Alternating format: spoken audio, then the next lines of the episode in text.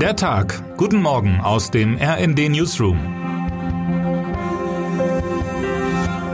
Es ist Dienstag, der 4. Juli. Die Erfolge der rechtspopulistischen und in Teilen auch rechtsradikalen AfD in diesen Tagen lassen die meisten Deutschen wohl etwas ratlos zurück.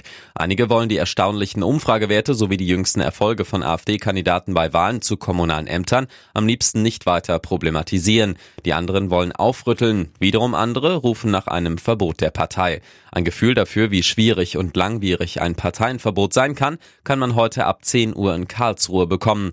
Dort verhandelt der zweite Senat des Bundesverfassungsgerichts über die Frage, ob man die rechtsradikale NPD, die sich seit ein paar Wochen die Heimat nennt, zumindest von der staatlichen Parteienfinanzierung ausschließen darf. Es ist eine Art letzte Chance derjenigen, die bereits zweimal in den vergangenen zwei Jahrzehnten mit einem Verbot der Partei gescheitert waren. Nun also versuchen Bundesregierung, Bundestag und Bundesrat zumindest zu verhindern, dass die Partei, der 2017 höchstrichterlich verfassungsfeindliche Bestrebungen attestiert wurden, Steuergeld erhält.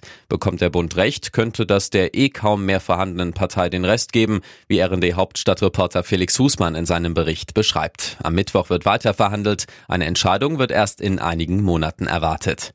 Die obersten Richter des Europäischen Gerichtshofs in Luxemburg wiederum haben schon verhandelt und wollen heute ein wegweisendes Urteil zu dem Facebook-Konzern Meta fällen. Das US-Unternehmen besitzt und betreibt nicht nur das in die Jahre gekommene, aber immer noch größte soziale Netzwerk Facebook, sondern unter anderem auch die Plattformen Instagram und den Messenger WhatsApp.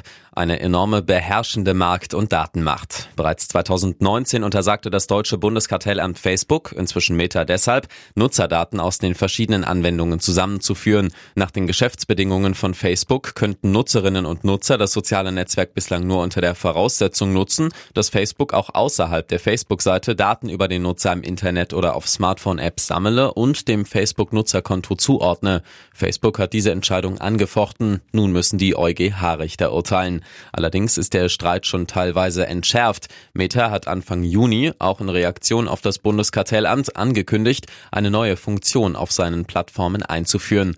Nutzerinnen und Nutzer können demnach erstmals weitgehend frei und informiert entscheiden, ob sie Metadienste isoliert nutzen oder diese miteinander verknüpfen wollen. Wer diese Verknüpfung erlaubt, dem stehen weitere Funktionen zur Verfügung. Er willigt aber auch gleichzeitig der werblichen Nutzung der verknüpften Daten ein.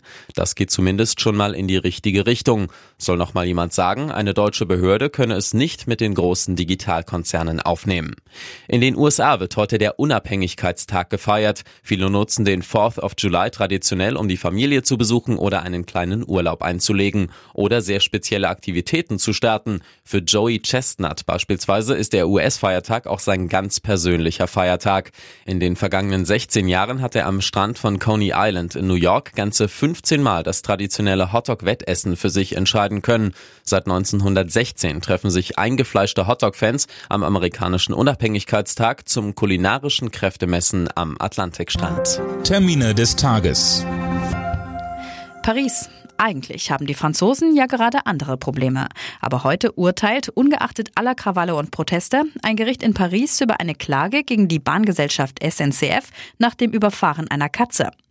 Die Katze Neko war einer Mutter und ihrer Tochter vor der Abfahrt in Paris aus einem Transportkorb entwischt. Die Bahn weigerte sich, den TGW für die Suche nach dem Tier aufzuhalten. Neko wurde bei der Abfahrt überrollt und getötet. Der Vorfall am 2. Januar 2023 im Bahnhof Paris-Montparnasse sorgte in Frankreich für enorme Empörung. Berlin, ein Jahr Gigabit-Strategie. Bundesminister Volker Wissing wird eine erste Zwischenbilanz der Umsetzung der Maßnahmen ziehen, die für den Gigabit-Ausbau wichtig sind.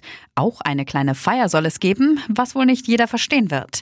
Der Ausbau kommt bisher äußerst schleppend voran. Die Förderung des Bundes wurde vom Verkehrsministerium zeitweise gestoppt. Was heute wichtig wird. Beim Gipfeltreffen der Staats- und Regierungschefs des südamerikanischen Wirtschaftsbündnisses Mercosur aus Brasilien, Argentinien, Uruguay und Paraguay geht es unter anderem um das Freihandelsabkommen mit der EU.